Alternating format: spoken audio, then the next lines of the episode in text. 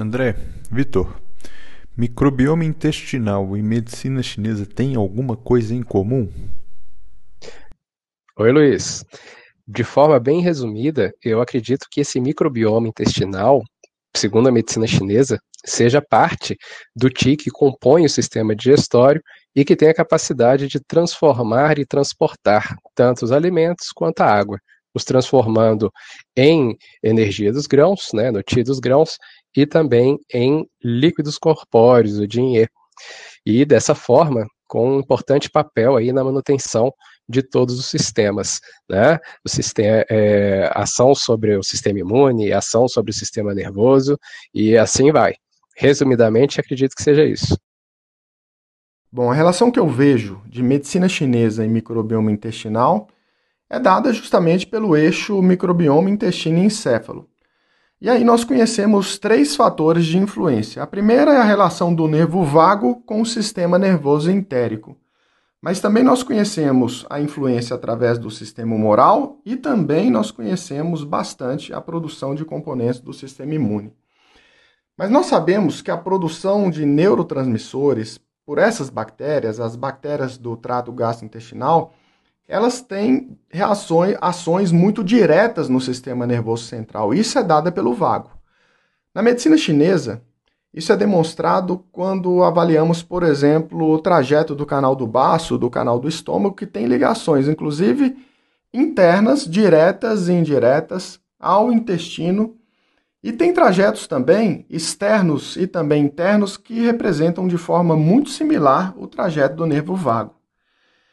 E é interessante entender que todas essas relações né, que nós conhecemos de alimentação e microbiota, assim como o funcionamento dos órgãos, ela é dada por, pelo trajeto, é explicada pelo trajeto desses meridianos.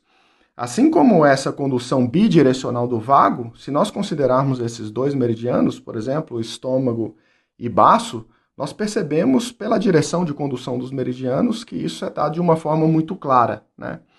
Então, nós temos é, a influência é, do microbioma intestinal através do nervo vago, influenciando, por exemplo, questões relacionadas ao comportamento, chegando até a influenciar, como já é comprovado extensamente, é, a, por exemplo, as doenças neurodegenerativas, né?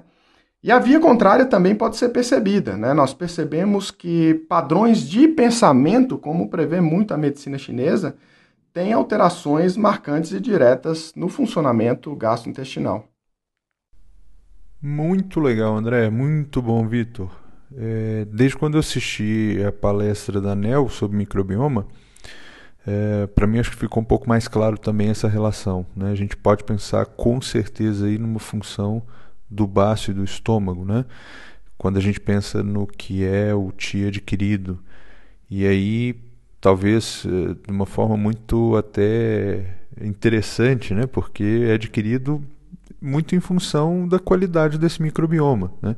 Então, se bobear, a gente pode também pensar naquela questão da separação do que é puro e do que é impuro, né? de fazer ali o trabalho de separar aquilo que é interessante para o organismo e que vai gerar, um, no fim das contas, um ti correto mais forte, e aí com certeza um ti né, nutritivo mais forte, se a gente pensar aí nas características de vitaminas e etc.